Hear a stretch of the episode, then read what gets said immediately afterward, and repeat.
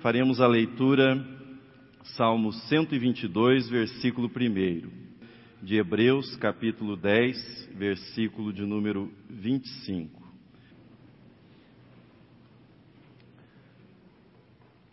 À medida que os anos vão passando, nós temos a oportunidade, enquanto cristãos e também os pastores, de ouvir e às vezes também de utilizar alguma desculpa para justificar o fato de não comparecer regularmente aos cultos, de não ir à igreja, de não frequentar regularmente uma igreja. Pastores talvez tenham o privilégio de ouvir mais motivos, mais desculpas por que as pessoas não vão à igreja. Por exemplo, muito quente, não tem ar condicionado lá na igreja. É uma razão. Já ouvi, no domingo eu estou muito cansado para ir à igreja. Preciso ficar em casa e descansar. Já ouvi, eu não tenho roupa para ir à igreja. Já ouvi, o sermão é muito longo. Minha mulher vai à igreja e ela me conta tudo. Talvez você devesse ir à igreja, né, se for o seu caso. A igreja mudou muito, tem muita gente nova lá.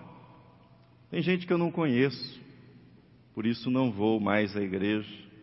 Ou, como eu já ouvi, sou muito jovem para ir à igreja aos domingos. Também já ouvi, eu não tenho nenhum problema porque eu iria à igreja. Ouvi, há muita gente hipócrita na igreja. Há sempre lugar para mais um. O banco da igreja é muito desconfortável, por isso eu não vou à igreja. E a lista pode prosseguir. Fato é que na vida do cristão, a frequência aos cultos deve ser uma prioridade. E se não é um hábito, deve tornar-se um hábito. Se é um hábito antigo, seu, ele deve ser apreciado, deve ser fortalecido permanentemente. Se não é o seu hábito, ou seja, se você não frequenta regularmente a igreja e veio nesse domingo para ouvir esse sermão, você deve considerar seriamente que se torne um novo hábito na sua vida, um hábito nesse ano de 2020. Mas eu gostaria de esclarecer que eu não tenho a intenção de, nessa mensagem, ter uma abordagem legalista ou intimidatória, culpabilizante. Nós não estamos debaixo da lei. Nós estamos sob a graça. Você não será salvo por comparecer aos cultos, não é esta a ideia, mas sendo salvo fará muita diferença na sua vida, toda a diferença ao longo da sua vida, comparecer à igreja, frequentar os cultos, participar ativamente das reuniões de adoração. Portanto, eu não vou falar sobre a obrigação, sobre o dever, de estar na igreja, nas reuniões de adoração, mas eu quero falar sobre o privilégio. O privilégio que você tem enquanto cristão de adorar, de participar destas reuniões dominicais ou em outros dias e oferecer a sua adoração ao Deus que se revelou graciosamente na pessoa do seu Filho, Jesus Cristo.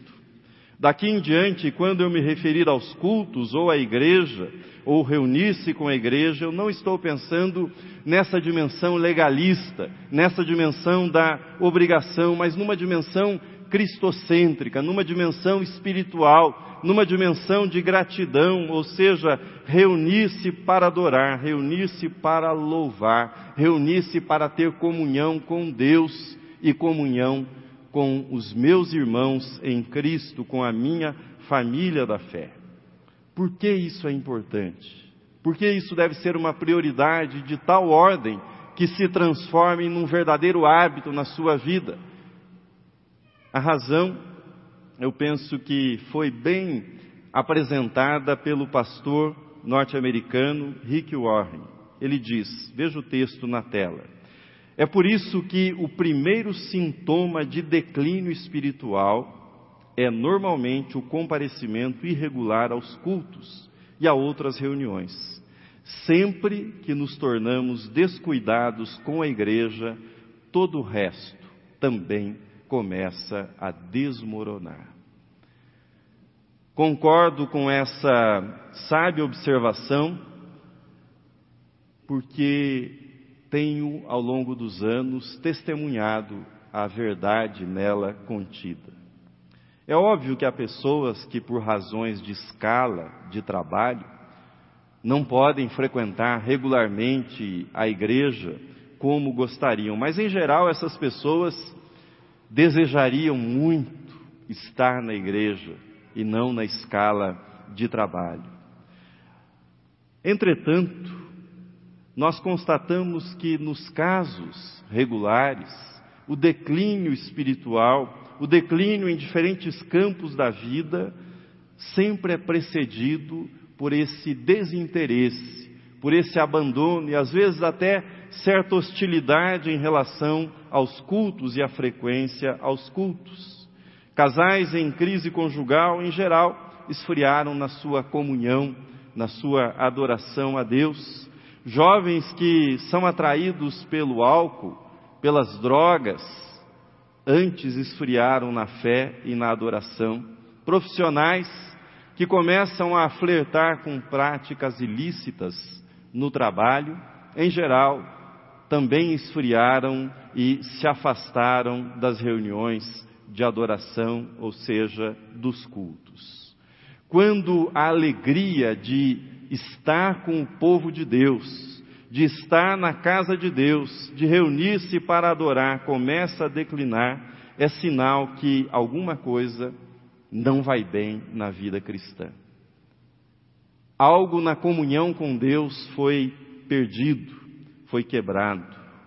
Quero apresentar-lhe algumas razões, não todas razões, mas algumas, que são importantes sob a perspectiva bíblica para que os, a frequência aos cultos seja um hábito na nossa vida, seja uma prioridade, para que o templo esteja entre os lugares mais queridos do nosso coração e os lugares, e dentre aqueles lugares onde nós desejamos sempre comparecer. Por qual razão eu devo ir aos cultos? Primeiro lugar, no culto, sou trabalhado pela graça de Deus.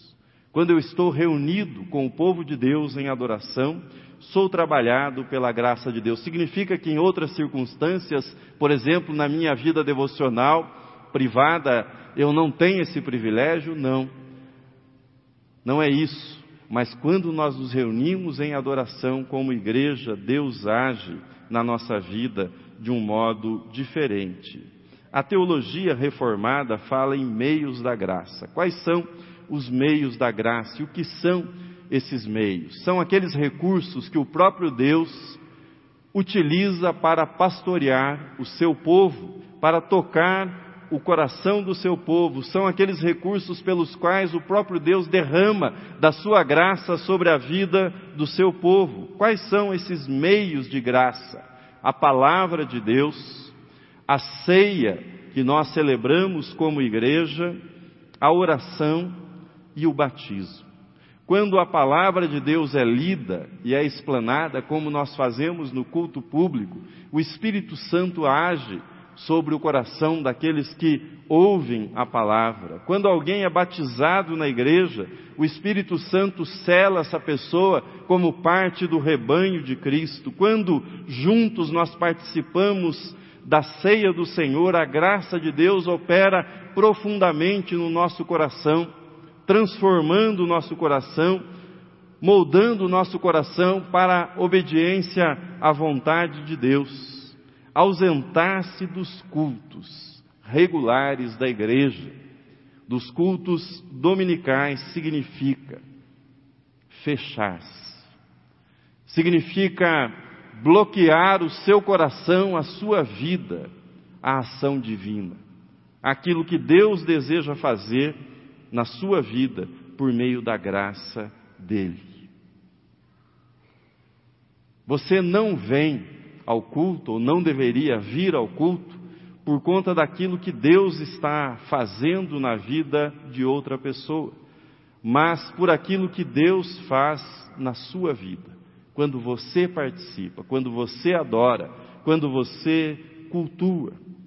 João Calvino, reformador, quando ele faz a explanação no seu comentário sobre 1 Coríntios capítulo 11, quando Paulo dá as instruções sobre a ceia, ele trata de um problema que já era problema na época dele, que é problema daqueles irmãos que deixam de congregar por conta do mau testemunho de um outro irmão e não participam mais da igreja porque ficaram magoados, ofendidos ou escandalizados com o testemunho de, algum, de alguma outra pessoa que participa da igreja. Algumas igrejas até surgiram nesse é, sentido, buscando criar igrejas puras, mas também o, tal, o mau testemunho acaba se infiltrando nessas igrejas que são igrejas que são criadas com essa intenção. Veja o que João Calvino escreveu sobre as instruções do apóstolo Paulo a respeito da participação na ceia. O texto está na tela. Ele diz: Ora, quando ele nos exorta à santa e pura participação, não requer que cada um examine ao outro, ou que cada um examine a igreja toda. Ao contrário, que cada um examine a si mesmo. Se comungar com um indigno fosse ilícito, certamente Paulo ordenaria que olhássemos em volta para vermos se porventura haveria alguém na multidão de cuja impureza seríamos poluídos. Ora, quando ele só requer de cada um a prova de si próprio, evidencia que de modo algum somos prejudicados se algum indigno se miscuir conosco nem outra coisa ele tem em vista quando acrescenta depois. Quem come indignamente, come e bebe juízo para si. Paulo não diz, escreveu Calvino, Paulo não diz para outros, mas para si. Portanto, quando eu congrego, quando eu adoro, quando eu frequento os cultos regularmente, eu sou trabalhado pela graça de Deus. Deus age na minha vida mesmo que as coisas não sejam perfeitas e nunca serão perfeitas na congregação ou na vida de todos aqueles que congregam numa determinada igreja ou nesta igreja. Nos cultos, ao lado dos meus irmãos, Deus age por meio da sua graça, manifestada na sua palavra, manifestada no batismo, manifestada nas orações. Portanto, deixar de comparecer aos cultos significa fechar-se à ação divina que se manifesta nesses meios graciosos mencionados. Mas, em segundo lugar, no culto, fortaleça o testemunho público da fé cristã.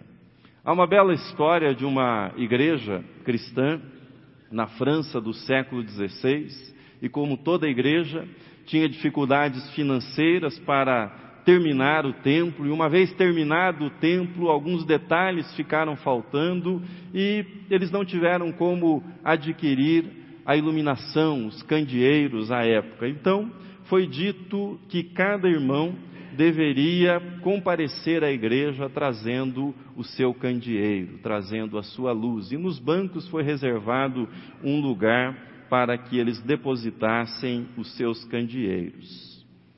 Naquele lugar estava escrito: Vós sois a luz do mundo. Era fácil para aqueles irmãos entenderem isso que Jesus disse: Vós sois a luz do mundo. Cada pessoa, cada membro daquela igreja que faltava ao culto diminuía a luz. É uma imagem bonita.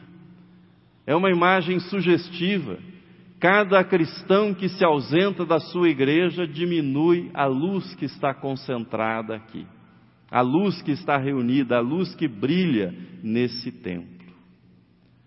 Imagine você se no culto das luzes, quando cada um de nós segura uma vela, se você saísse do culto levando aquela luz, levando aquela vela.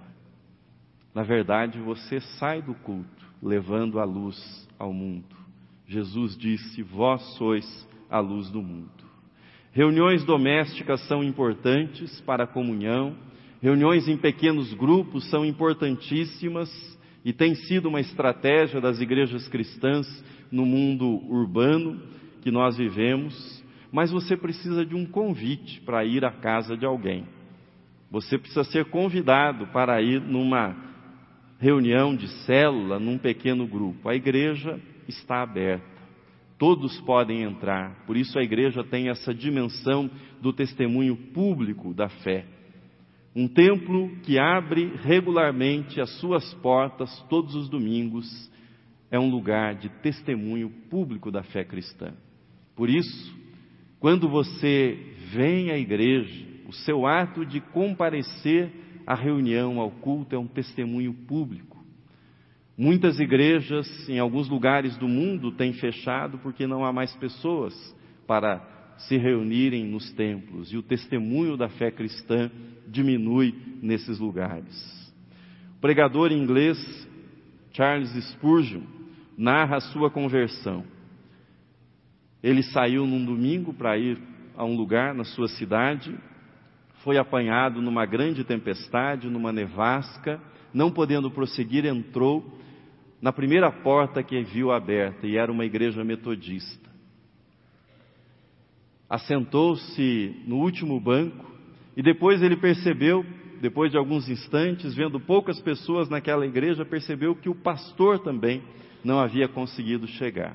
Um sapateiro foi ao púlpito, homem de pouca instrução, e fez o sermão naquela manhã, baseado em Isaías 45, 22. Olhai para mim e sereis salvos, vós todos os termos da terra. E fez um apelo simples: olhe para ele Olhe para Jesus. Olhe para Jesus na cruz. Olhe para Jesus sofrendo por você. Olhe para Jesus derramando sangue para a sua salvação. Olhe para Jesus sepultado. Olhe para Jesus ressuscitado. E aquela palavra tocou o coração daquele homem, Spurgeon, entregou-se a Cristo e tornou-se um dos maiores pregadores da história cristã. E se aquela porta estivesse fechada?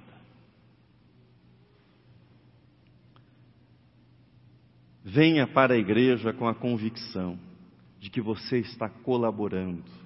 Você está colaborando para que pessoas sejam salvas, pessoas ouçam a pregação do Evangelho, para que Deus realize os seus propósitos.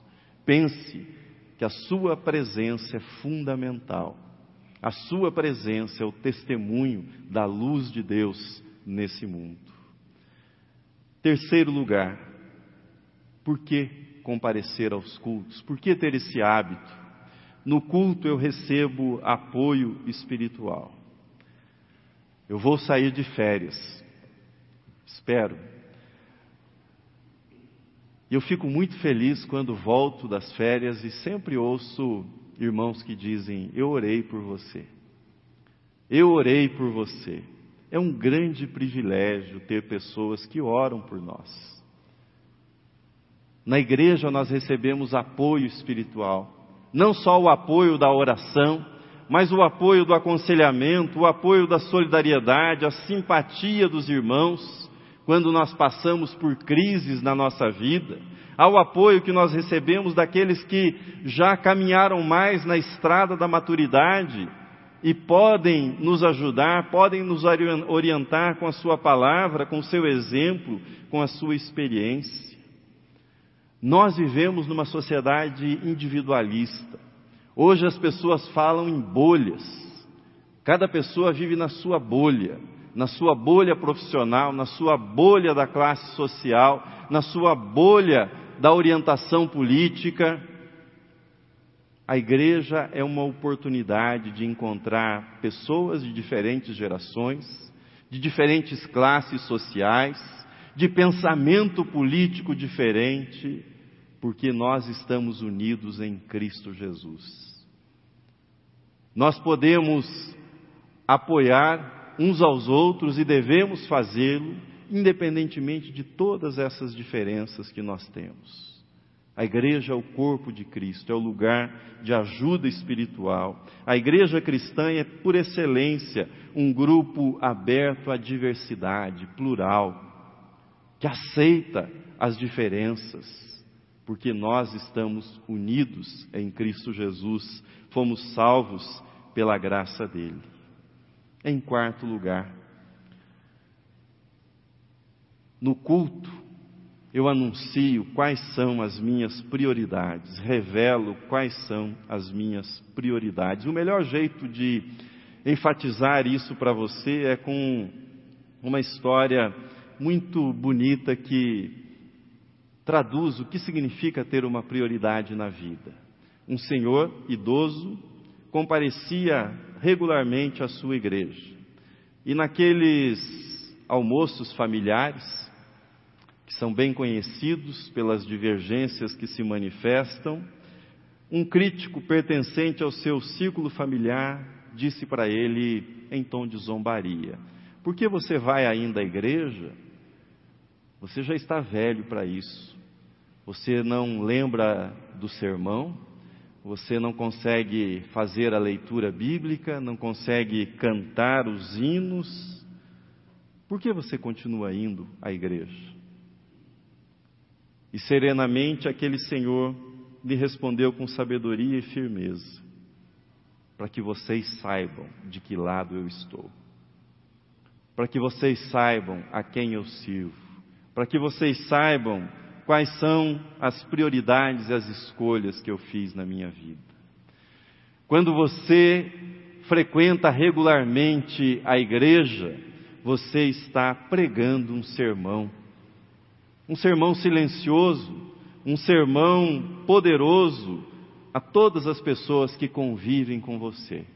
Essa mensagem ficará, ficará gravada na vida dessas pessoas quando você não mais estiver convivendo com elas. Você continuará proclamando com a sua vida quais foram as escolhas que você fez na sua vida. Isso é muito importante, é importante porque nós vivemos dias de escravidão do trabalho. As empresas, as corporações querem extrair todo o lucro possível e por isso as pessoas são instadas a trabalhar o tempo todo. Mesmo quando não estão na empresa, estão ligadas a trabalho a ser feito, a coisas a serem respondidas. De outro lado, aqueles que são funcionários, são empregados, também às vezes acabam se dedicando de tal modo porque julgam que a sua segurança está no trabalho, precisam entregar-se ao trabalho sem reservas, priorizar o domingo, priorizar o dia da adoração, a frequência aos cultos, lembra-nos que a nossa segurança está em Deus. É Deus quem dá saúde, é Deus quem dá inteligência, é Deus quem dá forças para que você possa se levantar na segunda-feira e se dirigir ao seu trabalho. Portanto, quando você vem ao culto e adora a Deus, você está dizendo: essa é a fonte, essa é a minha fonte de vida, de sabedoria, de orientação. A vida não começa em você e não termina em você. A vida é um dom de Deus e você tributa a Deus a glória devida ao nome dele. Mas nos nossos dias nós também, ao virmos, ao comparecermos à igreja, nós damos testemunho contra o hedonismo, contra o lazer compulsivo. Há um lazer que é vendido, um lazer que faz com que as pessoas estejam o tempo todo preocupadas em como aproveitar a vida, em como usufruir do melhor que esta vida nos oferece. Isso às vezes acaba roubando também as pessoas da sua frequência à igreja, do seu culto regular. Termino. Vocês desse lado leram, vocês ouviram. Alegrei-me quando me disseram: Vamos à casa do Senhor. Pergunto: Como está a sua alegria? Como está a sua alegria em estar aqui na casa do Senhor, em adorar a Deus, em louvar a Deus? Você se sente alegre por isso? Há alegria no seu coração, na sua vida?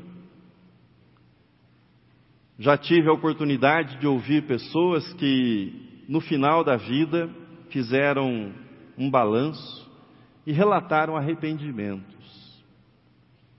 Relataram que se arrependiam de não ter priorizado a família,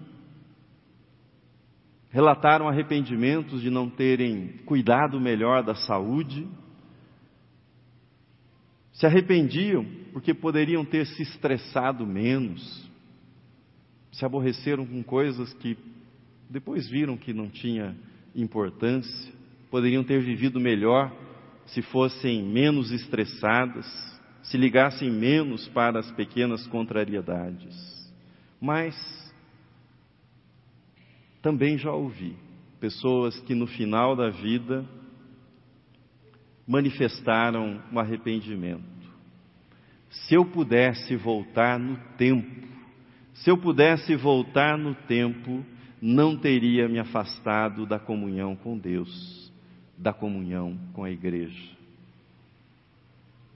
Teria frequentado regularmente a minha igreja, me envolveria mais com a igreja. Bem, nunca é tarde demais para deixar de ser um cristão nominal. Um cristão de vez em quando, e tornar-se um cristão realmente comprometido com a igreja e com o reino de Deus. Eu sei, eu sei que nós vivemos dias em que a igreja, instituição, é alvo de muitas críticas e críticas justas, corretas. Eu sei disso. Há uma série na televisão, Netflix, uma série sobre o mundo gospel norte-americano. E há naquela família do bispo toda sorte de escândalos. E o pai da neta do bispo resolve vir para tirá-la do convívio com os avós e da igreja. Era uma menina, uma adolescente, havia acabado de se converter na igreja e o pai chega e diz com acerto diante dos escândalos: Eu vou te tirar dessa igreja. Esse grupo é um bando de loucos. E faz todas as críticas. E a menina, tocada por Deus, pelo Espírito Santo, ela diz: Pai, você tem razão. A igreja é tudo isso, mas você não percebeu que ela é muito mais do que isso. Ainda estamos no começo do ano. Revise as suas prioridades, os seus hábitos e faça da frequência regular aos cultos, faça da adoração um hábito na sua vida. Tenho certeza que ele fará muito bem para você e ele o ajudará muito nessa vida. Amém.